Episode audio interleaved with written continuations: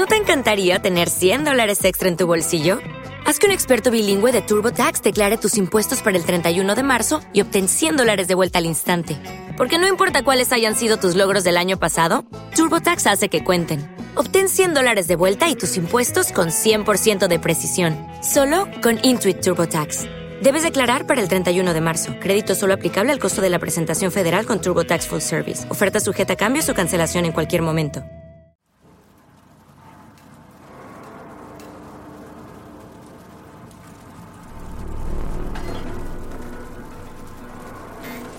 El replicante. Richard Matheson.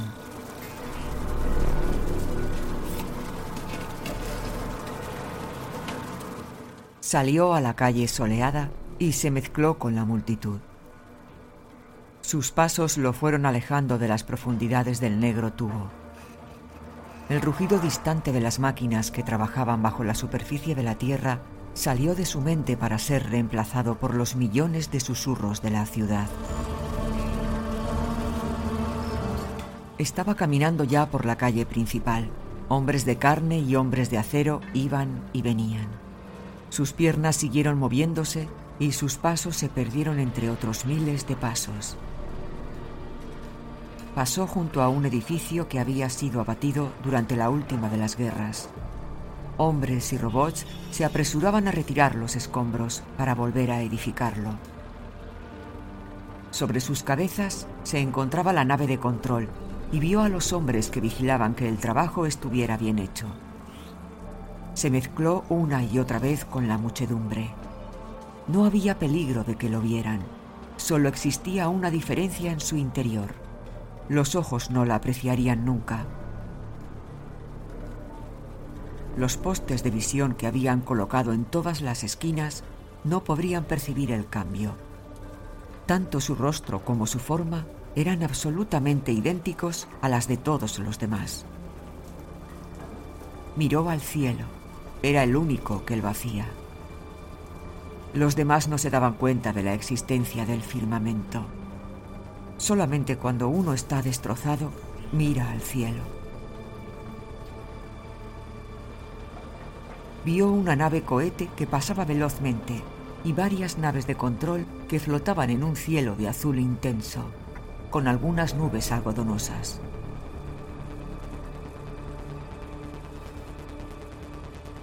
Las personas, de ojos estúpidos, lo miraron con desconfianza y prosiguieron su camino.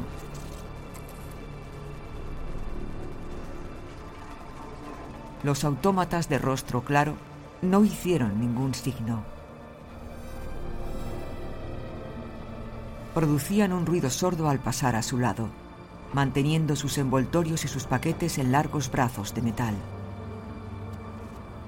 Bajó los ojos y siguió andando. Los hombres no pueden mirar al cielo, pensó.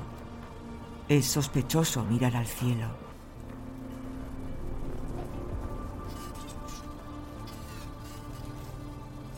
¿Quiere usted ayudar a un pobre inválido? Hizo una pausa y sus ojos se posaron sobre la carta que se encontraba en el pecho del hombre. Expiloto del espacio, ciego, mendigo legalizado. La carta tenía la firma y el sello del comisario de control.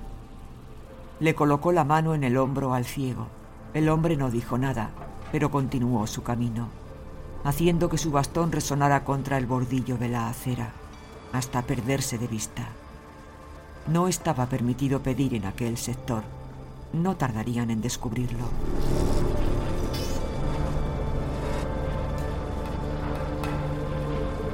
Dejó de mirar al mendigo y siguió su camino. Los postes de visión lo habían visto detenerse y colocar una mano sobre el hombre del ciego. No estaba permitido detenerse en las calles comerciales ni tocar a otra persona. Pasó junto a un distribuidor mecánico de noticias y, moviendo la palanca, sacó una hoja. Continuó su camino, manteniendo la hoja de papel ante sus ojos. Suben los impuestos, el presupuesto militar aumenta, los precios suben. Esos eran los encabezados de los artículos. Dio la vuelta al periódico. En la parte posterior había un editorial que explicaba por qué las fuerzas de la Tierra se habían visto forzadas a destruir a todos los marcianos. Alguien pasó en su interior y cerró los puños con fuerza. Siguió pasando junto a sus compatriotas, tanto hombres como autómatas. ¿Qué distinción hay ya entre unos y otros? se preguntó. Las clases bajas hacían los mismos trabajos que los autómatas. Caminaban o conducían juntos por las calles, transportando o entregando encargos. Ser un hombre, pensó, ya no es una bendición, un motivo de orgullo o una suerte.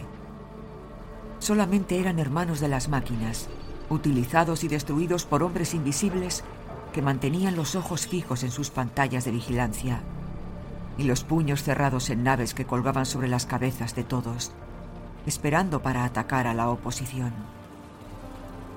Cuando se le ocurría a uno pensar algún día lo que sucedía en realidad, comprendía que no había razón para continuar adelante. Se detuvo a la sombra y parpadeó varias veces. Miró al escaparate de una tienda. Había pequeñas criaturitas en una caja. Cómprele a su hijo criaturas de Venus, decía la inscripción.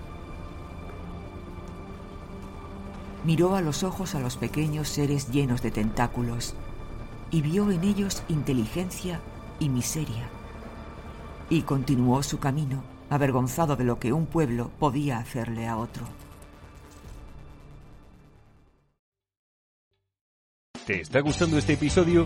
Hazte fan desde el botón Apoyar del podcast de Nivos. Elige tu aportación y podrás escuchar este y el resto de sus episodios extra. Además, ayudarás a su productor a seguir creando contenido con la misma pasión y dedicación.